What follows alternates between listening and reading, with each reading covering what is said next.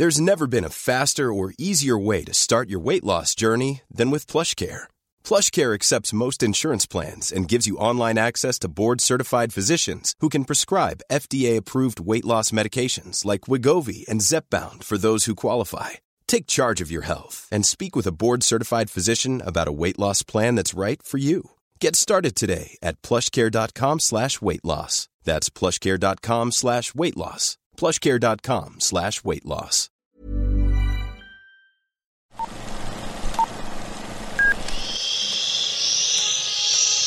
Apaga el celular y guarda silencio durante la función. Hay mucho que ver.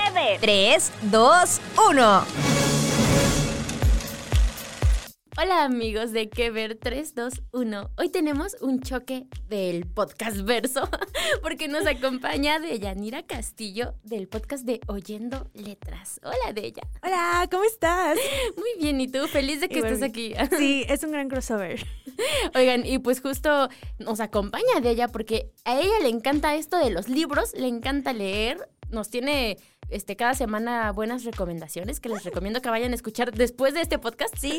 Y justo vamos a platicar sobre estas adaptaciones al cine, al streaming de, de novelas, porque justamente nos dimos cuenta que para esta segunda mitad del año vienen varios estrenos fuertes. Sí, son muy, son muy aclamados y también muy reconocidos y ansiados por sus fans. Y que justo también nos habla de la importancia que tienen los escritores. Estaba pensando yo ahorita que está la huelga de escritores este, en Estados Unidos, pues la labor que implica el adaptar una obra, porque justo es eso, ¿no? Adaptarla. Adaptarla, incluso crearla. Por ejemplo, eh, justo estaba viendo hace unas semanas que eh, se estaba previendo que Stranger Things, que sí se retrasara aún más de lo que ya este, se tarda en realizar sus producciones y todo eso, que se iba a tardar una, esta vez se iba a tardar más de lo esperado. Sí, justo porque, pues, no, no. Sí, ¿Quién no. escribe esta historia? Sí, no, no solo son los actores.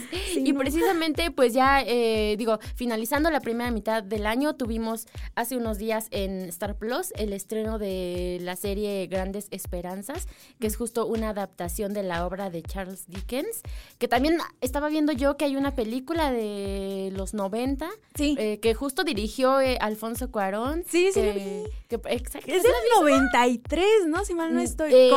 Pero creo que sí era del...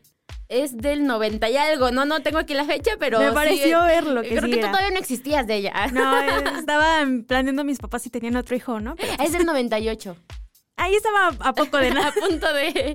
Y justo, eh, pues sí, eh, es una historia como, como un.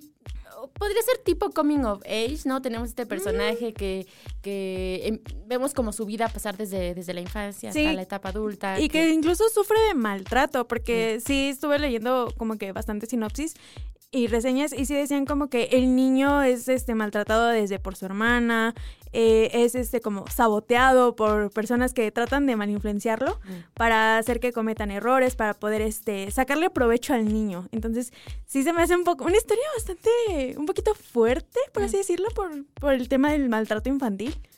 Sí, se me hace y, que justo pues es una novela clásica, estamos hablando Sí. que es de 1860, Ya, 60, 61, ya, ya tiene bastante tiempo, Sí. pero también a la par eh, hay otros títulos que están llegando a plataformas o que- y que van a llegar en los próximos meses, Meses. que son como novelas eh, de romance adolescente, más Juveniles. juveniles, más recientes, ¿no? De Sí. que, que incluso estaba viendo que creo que un cuento perfecto que va a llegar a, A a Netflix. La novela se publicó en 2020. Sí, Y- justo y- en plena pandemia. Y pegó tanto, le gustó tanto Sí. al público que Netflix dijo, de aquí soy. Yo, yo- yo tengo una pregunta para Netflix de cómo va a estar el final, porque Ajá. en el libro son dos finales. Entonces sí estoy bastante como que intrigada de cuál vas a poner. no nos Porque spoiles mucho. Netflix ya no estoy, no, yo ya estoy peleada con Netflix. ¿Por Porque, ay, es que se, se toma mucha libertad creativa. Este libro de Un cuento perfecto es de la escritora Elizabeth Benavent. Y ya lleva, ya es la tercera este, adaptación que hacen con esta autora. La primera es este Valeria, la serie de Valeria, ya es bastante reconocida. Incluso hace unos meses, si mal no estoy, se estrenó su, su última temporada. Y también se adaptaron la de Fuimos Canciones, que es de, de un romance con un ex de la protagonista y es como que si vuelven o no vuelven. Y sí tenía como que bastantes similitudes y diferencias del libro que disgustaron a los fans. Y ahorita es como que un cuento perfecto que es como hasta el momento su libro más, más fuerte de la autora y es como que ¿Cómo va a estar? Ajá, que, y justo te quería preguntar, bueno, quería que debatiéramos al respecto porque creo que es una pregunta frecuente, ¿no? De qué es mejor, el libro o la película y también qué tanto puede como transformarse la historia en esta parte de la adaptación. Y por lo que veo a ti no te gusta que las cambien tanto. Es que fíjate, o al yo menos soy- en, este, en estos ejemplos de Netflix. Es que yo soy de los dos bandos. O sea, por ejemplo, cuando es un libro que sí me gusta mucho, sí es como que cúmplanme al pie de la letra, por favor. Pero, por ejemplo, hay veces que el libro no, no envejece bien y a veces sí es necesario como cambiarle ciertas cosas. sí, modernizarlo. Ajá, o que lo cambian para bien. Ya estaremos hablando de un título que es eh, el de El verano en el que me enamoré, Mm. que no tienen mucho que ver con el libro, pero sí lo mejoraron bastante. Mm. Sí, porque es que, bueno, yo justo pienso que son dos lenguajes distintos, ¿no? Sí. Entonces, de pronto hay cosas que a lo mejor en la escritura como que se puede explotar más y tal vez en la pantalla no, pero entonces puedes tener otros recursos.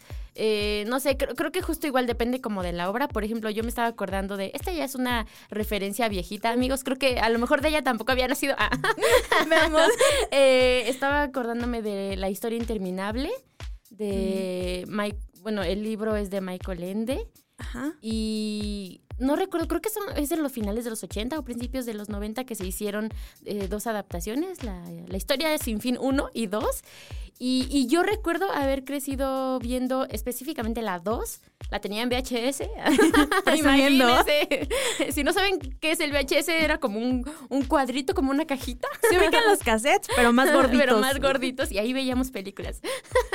y, y yo crecí viendo esta, bueno, me gustaba esta película, eh, la recordaba con cariño y luego hace, creo que durante la pandemia, un día la puse en HBO, no sé si siga ahí. Mudaste Eh, de plataforma digital a la VHS. Ajá, justo. Y me pareció muy mala. No, no, no, Sí. no me gustó. Eh, ya no la quise seguir viendo porque fue como, oh no, mi infancia. Pero justo algo que pasa en este, en este ejemplo es que tú ves la película y lees el libro y son distintos. O Sí, sea, no, cosas- no tienen nada que ver. Y fue una de las cosas que mucho le criticaron, ¿no? Que, o sea, sí era una adaptación, pero al final ya era como una obra totalmente distinta. Sí, es que muchas veces eh, las productoras a veces se toman ciertas licencias creativas, entonces sí es como que tú esperas que se cumpla las- la trama principal y muchas veces la, la descartan y hacen lo que quieren. Y es como y ya que- nada más queda el título. Ya nada más queda el título y te quedas de, ¿y por qué? Sí, es, es difícil porque pues puedes de pronto como escudarte en esta parte de basada en, ¿no? Ajá. Pero pues justo está el título, ¿no? Yo, yo, Sí. yo quiero ver cierta Es parte de la historia. Ajá, entonces, incluso algo que me llama la atención es de que ahora ya no agarran tanto el basado en, ya es basado en los personajes, ya es como Mm, que tomo de referencia a los personajes, pero no es una historia dependiente de la saga principal. Que también es interesante, ¿no? Te puede dar para contar un poco más allá de lo que ya vimos. en Sí, el ya libro, conoces ¿no? un poco más perspectivas de otros personajes, entonces sí, sí va jugando más con la creatividad tanto de los escritores como para resolver algunas dudas que tengan los fans de las comunidades de algunos libros. Porque también se da mucho en esto de los eh, fanfics, ¿se llaman? Ay, sí, yo los Eh, amo. Sí, que, que justo es el propio fan tomando sus personajes favoritos, mezclándolos y, y Y creando su propia historia, ¿no? Y ahí, por ejemplo, luego ves que, que hay historias donde Hermione y, y Malfoy este, están juntos, ¿no? Sí. O cosas por el estilo. Algo curioso, de Harry Potter Ajá. nació una novela que es de Raven Rowell, que es Carry On, que está basada en qué pasaría si Harry y este Draco Malfoy se hubieran enamorado. Mira. Y salen bastantes cosas O sea, interesantes. toda esa tensión era porque se gustaban. Sí. Algo me dice que aquí había algo más. Es interesante, sí. Yo creo que igual muchas veces las, tal vez las plataformas o escritores eh, echan ojo de estos fanfics, ¿no? De, de lo que el público quiere ver. Sí, yo sé que sí. De ahí han salido grandes novelas. Ajá. Algunas no tan buenas, pero que sí han sido como bestsellers. Mm, Ya tenemos como, ¿qué? 50 sombras de Grey. Ajá, sí, sí. Y justo ahorita que mencionabas el verano en el que me enamoré, que igual está eh, llegando a Prime Video. Sí. que es no sé, me llama la atención que de pronto, no sé si últimamente, pero como que lo he hecho más consciente, hay muchas historias de amor, ¿no? Muchas... Sí, como que eh, hay ciertas épocas donde se da Ajá, más. juveniles. Ha habido varias adaptaciones que, que, que vienen de libros que son sobre eh, la chaviza en, en la... Allá ya suena como si los- fuera toda vieja. de los centennials. de los centennials en, en la escuela, ¿no? De este Sí. primer amor, el primer desamor. Sí, más que nada. y, y tú has leído este libro? ¿Te gusta? ¿O, o qué tan fan has sido a lo mejor? Pues mira, he leído el primer libro, el segundo todavía no, porque yo soy muy, tengo mi toque, si mis libros no están como que del mismo tamaño, Ajá. no lo puedo, no lo puedo comprar. Entonces el segundo ahorita no lo he podido leer, pero sí he leído bastante sinopsis. Entonces, eh, pues aquí básicamente es del primer amor de nuestra protagonista, que es Belly. Pues ella siempre ha estado como que a la sombra de que se siente muy inferior, de que no es muy bonita, es muy insegura de sí misma. Y ya al cumplir los 16, pues tiene el, el glow up que todas esperamos. Y aquí es donde ella y su familia tienen como por costumbre ir cada verano a, visitar a, a la mejor amiga de su mamá. Mm. Y es aquí donde pues se encuentra con su primer amor que es Conrad. Y ahí van a estar teniendo como que sus acercamientos, sus alejamientos. Y en el libro pues yo lo leí hace unos dos años, no me gustó mucho. Creo que no fue mi...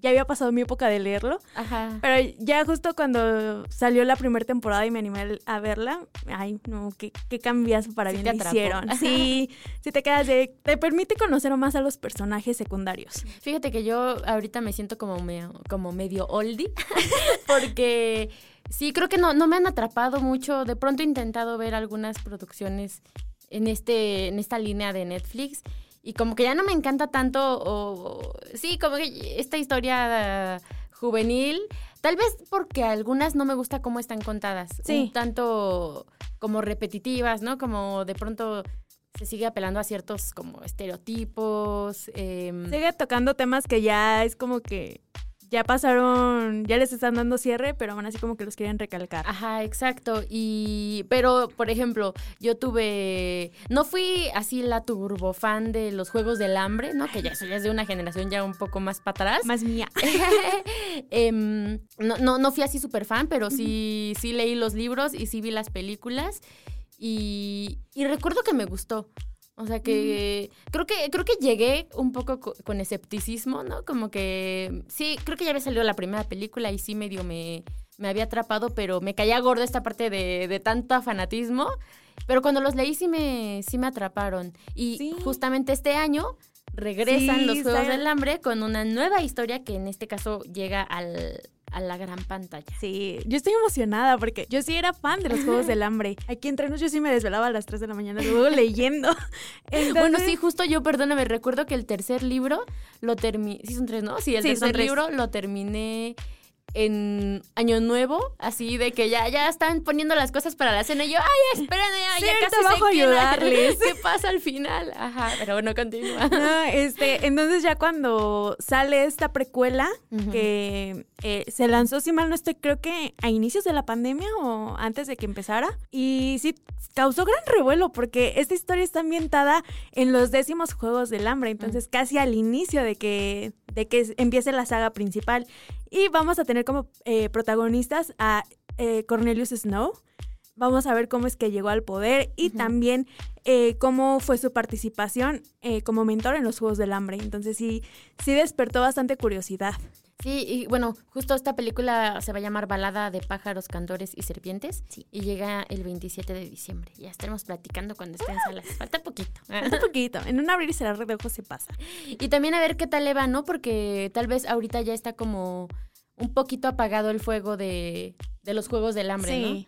Sí dejaron pasar bastante tiempo. Sí dejaron pasar bastante tiempo, pero cuando salió el tráiler me sacó de onda que revivió el fandom, pero más no poder. O sea, era de que yo entraba a Facebook y todos compartiendo el tráiler. Que es curioso, ¿no? Porque, digo, a la par de estos títulos nuevos que ahorita seguiremos mencionando, también regresan a- eh, adaptaciones de, de novelas que ya tuvieron su boom, pero que quieren como que tener una segunda ola. Sí. Una parte está con los Juegos del Hambre, también vamos a tener eh, una serie, ¿no? En, no este año, tal vez el próximo de Harry Potter. Ay, sí. Viene también una serie de Crepúsculo, me parece. Sí, también, eh, bueno, esta fue porque las películas fracasaron, pero también se va a hacer una adaptación a serie de Percy Jackson y los dioses del Ah, Olimpo. Claro.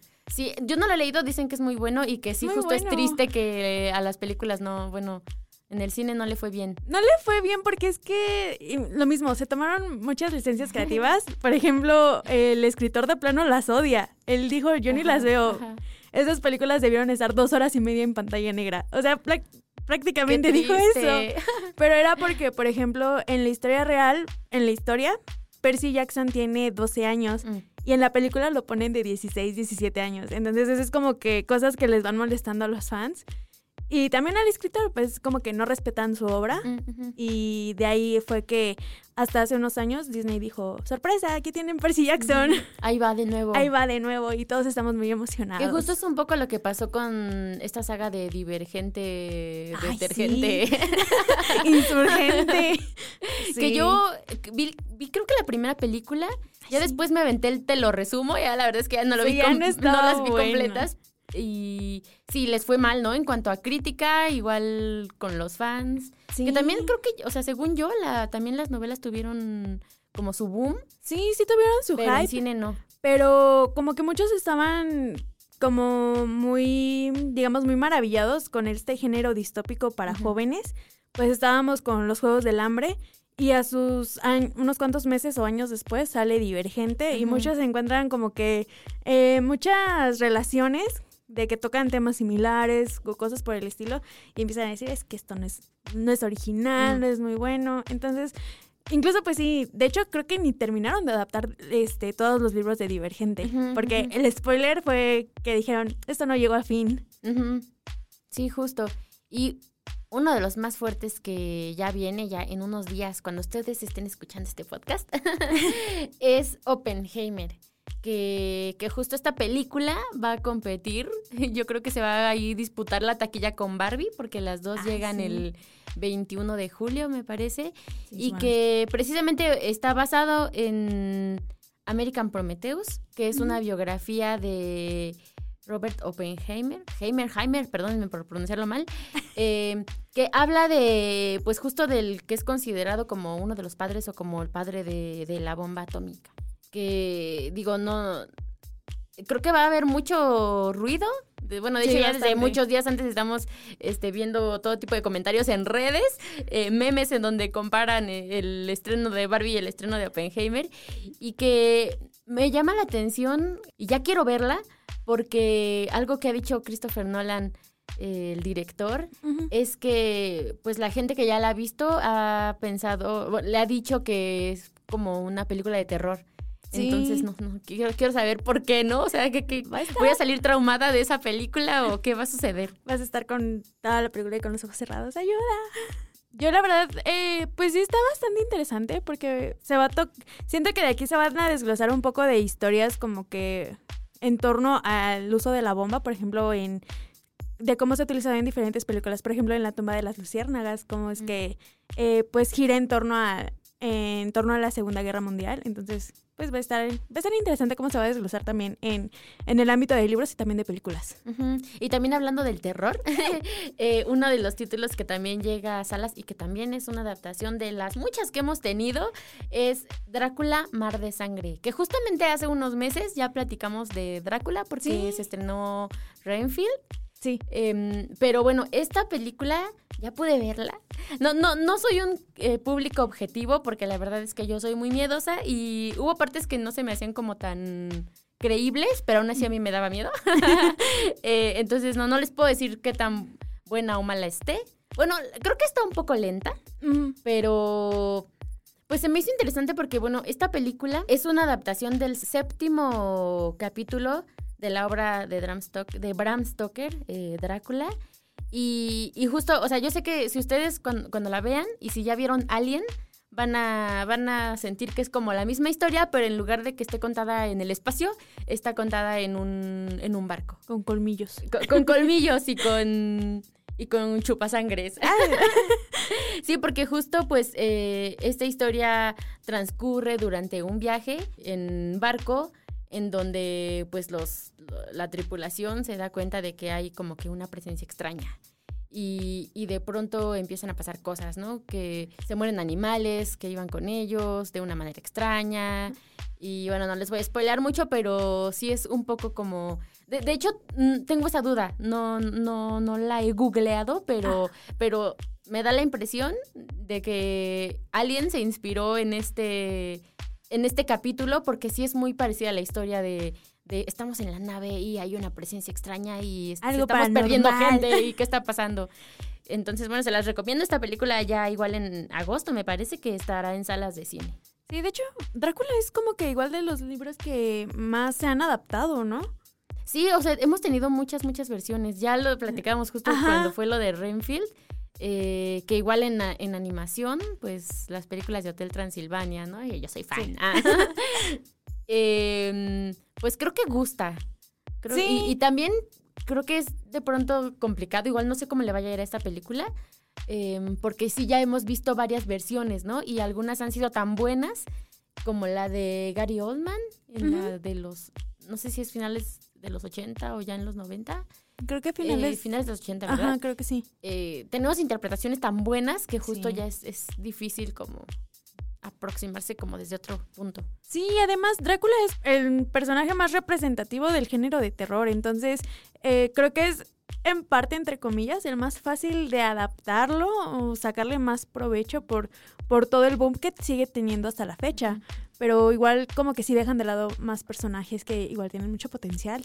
Que igual es interesante como en el caso de esta de Mar de Sangre, que no recuerdo si, no sé si exista una película que ya haya adaptado como tal este capítulo de la obra. Creo que eh, no. creo que no, que justo eso es interesante, ¿no? Es como de, sí, visto desde otro lado.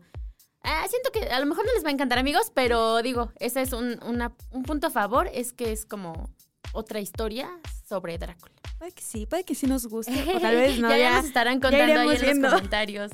Y, y justo, bueno, pues ya vienen muchas películas adaptadas de libros. Viene Los asesinos de la luna de las flores, de Martin Scorsese. Esa se me llama la atención, ¿eh? ¿eh?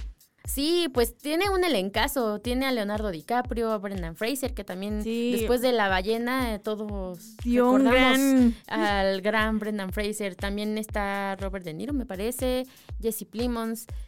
Se espera bastante. Es ambientada en la década de los años 20 y, y sí, justo este año tenemos como películas de grandes cineastas, o bueno, reconocidos. Sí, también. Porque también, bueno, Barbie es... Greta Gerwig. Ajá, exacto.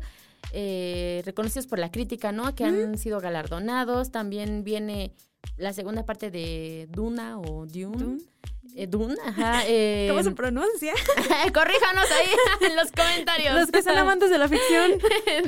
que justo, la verdad, perdónenme, me van a odiar, pero a mí no me encantó la primera parte. A mí ay, se me hizo muy cansada. Sí, igual a mí. Tal, vez, la verdad es que yo no he leído la obra, eh, el libro de Frank Herbert. Sí. Em, pero sí, esta primera parte no me encantó. Creo que porque, pues, en realidad apenas va a arrancar la como que la, la parte buena. Y entonces ya fin, ¿no? Eh, quiero pensar que entonces la segunda parte va a estar más buena. Perdón, Ojalá que Yo la verdad tampoco fui muy fan de la película. O sea, yo no soy como que tan apegada al género de ficción. O sea, sí los puedo ir leyendo un poco, pero eh, Dune, no, de plano no, no, me, no me capturó por completo. No, y más cuando me puse a investigar de esta saga, creo que son como más de 20 libros, como de secuelas o spin-offs, por así decirlo. Y de la eh, historia principal son tres, de la cual se ha dividido apenas que ni han visto la, luz del sol en adaptaciones cinematográficas. Entonces sí está bastante, bastante, bastante tenso cómo, cómo va a resultar esto. Sí, pues ahí nos cuentan si, bueno, ya llega el 3 de noviembre. Todavía falta un poquito, pero pues ya veremos qué tal le va. Nos podemos preparar mentalmente si la vemos o no. Sí, ay, sí, la verdad, para mí fue difícil ver la primera. Discúlpenme, fracasé como cinéfila. Sí. y, y bueno, también ya en el último mes del año también llega Wonka. Eh, También de con Timothy Chamalamalamet nunca sé pronunciar su apellido eh, que también es eh, una basada en un libro exacto que ya hemos visto este personaje con Johnny Depp no con Johnny Depp y aparte hubo una adaptación hace bueno años más atrás no recuerdo el nombre del autor del, actor y que fue Pero muy aclamada. sí. Y que de hecho su cara es como. Es un meme. ¿no? Ajá. Que pues ya veremos cómo, cómo le va Sí, a Timothy, que está en todos lados, porque también Sí. está en Dune. Sí, de hecho, muchos especulan que sí va a ser un actorazo al nivel de Johnny Depp. Mm. Entonces, pues, puede que sí tiene bastante potencial. Pero en cuanto a la película, va a ser interesante porque va a ser una película para tanto para niños como para adultos, para revivir la infancia, bueno, Mm. la inocencia de, de este libro. Ya veremos. También sería interesante verla desde otro lado, ¿no? Como más cruda. No sé, ay, yo Pues sí, aquí. por ejemplo- que la hagan de terror. Lo grotesco. Wonka. Pues si lo hicieron con Winnie Pooh, Ándale, ajá, versión Winnie Pooh Versión malo. Wonka y sangre. Ándale, Wonka y sangre. en vez de, ah, mira, en vez de la fábrica de chocolate, la fábrica de sangre, o no sé. La fábrica Qué de Caribes. ideas, amigos. No nos dejen cerca de los escritores. Exacto, por eso no escribimos películas, guiones de películas. Podríamos, ¿eh? Sí, ¿verdad? Y pues bueno, creo que estas son como de los títulos más destacados. No sé si por ahí se nos habrá ido alguno. Se nos fue Heartstopper, si mal no Ah, estoy. cierto, en, Ah, en streaming. Ha causado gran... con- Bueno, ha sido ojo de crítica esta serie porque es muy buena, es muy tierna, Mm. pero también pues criticada en el sentido de que pues los fans tuvieron un momento un poquito tóxico Mm. Porque forzaron a, a un actor a confesar su orientación sexual cuando no estaba listo, entonces pues sí, sí está como que no está pesado. tan cool. Ajá. Esta llega el 3 de agosto a Netflix. Sí, pero esta parte va a estar interesante porque, ay, odio decirlo, pero va relacionado de la Pero mano. se muere el protagonista. No, no creo. Pero sí va relacionado de la mano con lo que está pasando este actor, con lo que Mm, pasó este actor el año pasado. Entonces va a estar interesante el cómo, cómo va a estar, cómo va a reaccionar el público con esto. Sí, que es medio como, pues no está tan cool, ¿no? Que lo hayan orillado a eso. Eh, ya vimos, por ejemplo, con el actor de Stranger Things, Ay, sí. que digo, cuando salió la anterior temporada, justo se habló mucho en redes, ¿no? De porque justo su personaje como que te dejaba entrever que estaba enamorado de su mejor amigo. Como que y sí, como que no. Ajá, y la gente como que empezaba a decir, como creo que él también, este, Fuera de su personaje, ajá. y pero creo no sé cómo habrá sido para él pero me da la impresión que fue un poco más leve porque fue él mismo el que un día en sus redes eh, subió un video no como Ajá, dijo, "¿Qué más onda?" tranquilo ajá pero sí, Sí, no. no. está padre que de pronto los fans eh, como que hayan llevado a Ah, obligado a alguien cuando no está listo. Sí, sí, estuvo bastante triste, sí. que, que- que también es tal vez una oportunidad para reflexionar sobre eso en la historia no ya Sí, veremos cómo Sí, lo- o sea, más porque la autora precisamente busca esto, el que el crear conciencia en la búsqueda de orientación sexual, en el autodescubrimiento y que el, el fandom haya reaccionado así, pues sí está como desconcertante. Es como que, ¿sí entendiste la trama? justo era todo lo contrario lo que tenías que aprender Eso, eso que hiciste no era. Ajá, exacto. Oye, y pues ya para que vayamos cerrando, no sé, a lo mejor, eh, ¿hay alguna novela que te gustaría que, que se adaptara? ¿O alguna que no te haya gustado, tal vez? Ya, aparte de las que ya nos dijiste. ah. Todas. No, este, creo que una novela que sí me gustaría ver es con una con la que crecí, con la que empecé a leer este fanfics. Bueno, en el mundo de plataformas digitales y así. Es la de antes de diciembre, pero la autora de plano dijo que ella no lo adaptaría porque dice, así como veo que están adaptando, no quiero que pase eso con mi novela. Entonces sí, estaría, estaría bonito porque es una historia demasiado tierna Mm. y también un poco tóxica eh, más adelante, pero sí juega bastante bien con lo de las relaciones. Y sí estaría, sí estaría bonito, o sea, Deyita de 15 años sería feliz. Ojalá, a lo mejor si una plataforma sí llega con una buena propuesta, ¿no? Para Ay, adaptarla. Ojalá. Estaremos pendientes. Por favor, crucen los dedos. Eh, oye, Bella, pues ya se nos está acabando el tiempo. Te agradezco mucho que nos hayas acompañado, que platicáramos tanto de libros. Y pues invita a la gente a que también escuche tu podcast, que Claro también que es parte sí. de los podcasts del Universal. Claro que sí, recuerden que eh, cada miércoles en Oyendo Letras estamos subiendo un nuevo episodio a partir de las 7 de la mañana. Ya saben. tempranito ya están. Claro que sí, gente madrugadora aquí, señores. Y justo pueden escuchar tanto a Della como a mí en plataformas. Yo soy Araceli García, por cierto. pueden escucharnos en plataformas como Spotify, como Apple Podcast, Google Google Podcast Podcast. y todas las demás que puedan existir. Ahí donde ustedes le pongan que ver 321 o oyendo ¿Letras? letras, seguramente nos encuentran. Y pues nada, les agradezco que nos hayan acompañado otra semana y nos escuchamos pronto.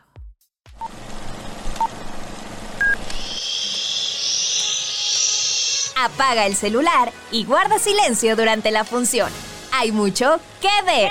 3, 2, 1.